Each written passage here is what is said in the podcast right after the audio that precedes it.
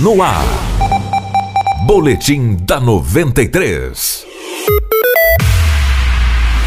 Tradicionalmente, o comércio de Sinop sempre abre em horário estendido no final do ano, principalmente para aquelas pessoas que trabalham nas lojas também possam fazer as suas compras de Natal e Ano Novo. A prefeitura isentou os empresários de pagarem o alvará para ficarem abertos até mais tarde, como é feito todos os anos. Porém, conforme o presidente da CDL, Márcio Kreibich, esse ano as lojas ficarão abertas até mais tarde, apenas uma semana. Nós sugerimos que fosse a partir do dia 18, terça-feira feira 18 de dezembro, e ele se estende até as 21 horas. Então, tradicionalmente, o comércio abre às 8 da manhã e ele pode ir a partir do dia 18 com alvará isento até as 21 horas da noite, todos os dias.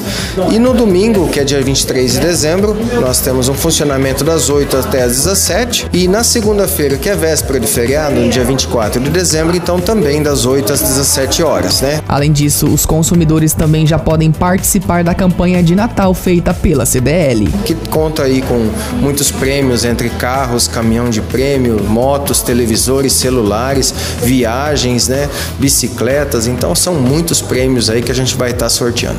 Esse foi o boletim da 93. Outras notícias ao longo da programação. Boletim da 93.